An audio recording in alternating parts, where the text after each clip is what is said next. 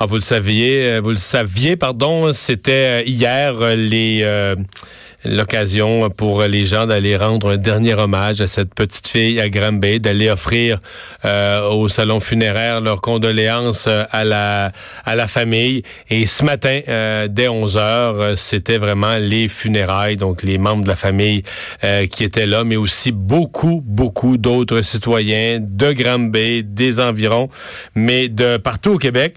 un truc qui a tenu à se rendre, à être là, euh, à assister sur place. C'est mon collègue euh, du matin, Benoît Dutrissac. Salut Benoît.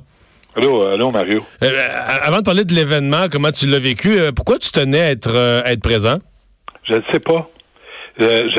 hier soir, là, je me suis dit, je vais y aller, ou hier après-midi, j'ai senti le besoin d'y aller. J'ai senti de, de sortir du studio puis d'aller voir le visage des gens d'aller les, écouter, euh, d'aller, euh, tu sais, d'aller voir la, la d'aller toucher l'eau, voir la température de l'eau, d'aller voir la, la, je vais dire c'est un peu absurde là, mais de voir la dimension du cercueil passer devant toi là, ça ébranle n'importe qui. Je l'ai juste vu à la TV. C'est vraiment quand on dit un tout petit cercueil, hein, ça, ça pogne au cœur. Hein?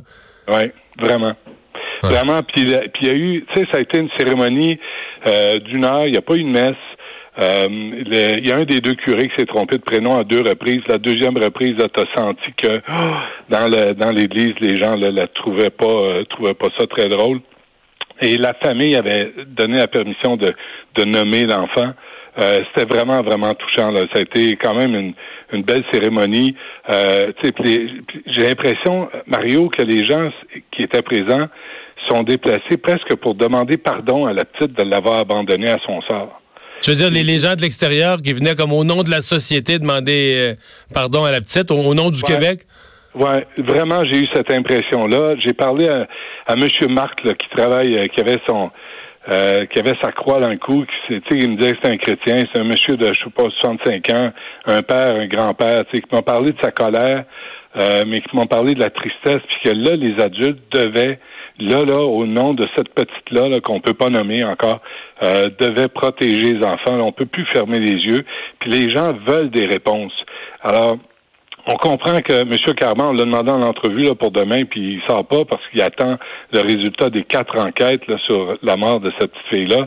Mais les gens veulent des changements, des changements d'attitude, puis ils ont l'impression que là, le directeur de la, la DPJ en Estrie, M. Trudel, qui a été suspendu avec salaire, ce qui ressemble à, à des vacances, euh, ben, que les gens soient euh, redevables de leurs inactions, de leurs mauvaises décisions, comme les deux juges qui ont donné l'absolution à la belle-mère et qui ont retourné l'autre, retourné la petite fille dans la famille.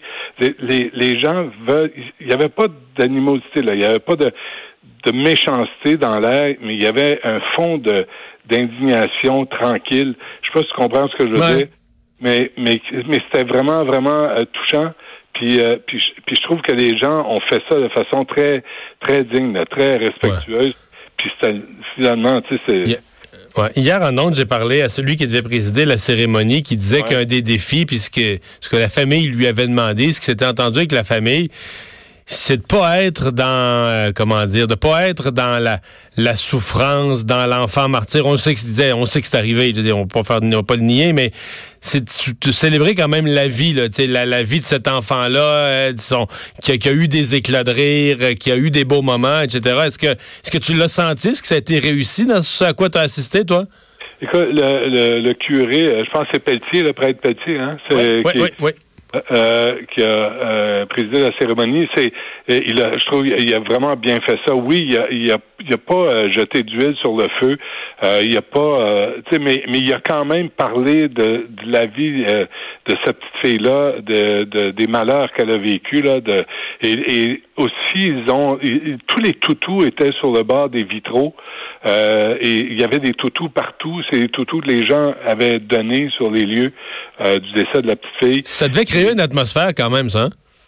Oui, puis il y a, les deux curés ont invité les gens à prendre un toutou à la fin de la cérémonie et euh, de l'apporter et de l'offrir à un enfant pour montrer, tu sais, qu'il veille, que l'adulte va veiller sur cet enfant-là, que tu sais, qu'il y ait comme un suivi euh, du, du, du, tragique destin de cette petite fille-là. Ça, c'était ça c'était bien, puis c'était touchant, puis les gens l'ont fait spontanément. Puis tu sais, as l'impression qu'il y a un suivi, là, il y a un souffle euh, qui suit euh, le, la mort de cette petite fille-là, qui, qui, est vraiment, vraiment en vain. Benoît, merci beaucoup d'avoir pris le temps de nous parler. On se reparle comme d'habitude demain 7 heures. Absolument. Merci, Mario. Salut. Benoît Dutrisac, animateur euh, le matin à Cube Radio de 6 à 9. Euh, oui, pour des gens qui ne sont pas là le matin. Je parle à Benoît, je dis 7 heures. C'est un peu après 7 heures.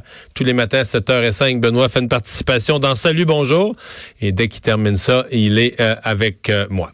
on va aller à une pause. On va vous parler dans un instant de cette décision qui a été prise. Bon, c'est, on a vu à plusieurs endroits la décriminalisation ou comme ici au Canada, la légalisation de la marijuana. Mais la ville de Denver, on sait que le Colorado était un des premiers endroits à légaliser la marijuana, mais là, la ville de Denver au Colorado est allée une coche plus loin.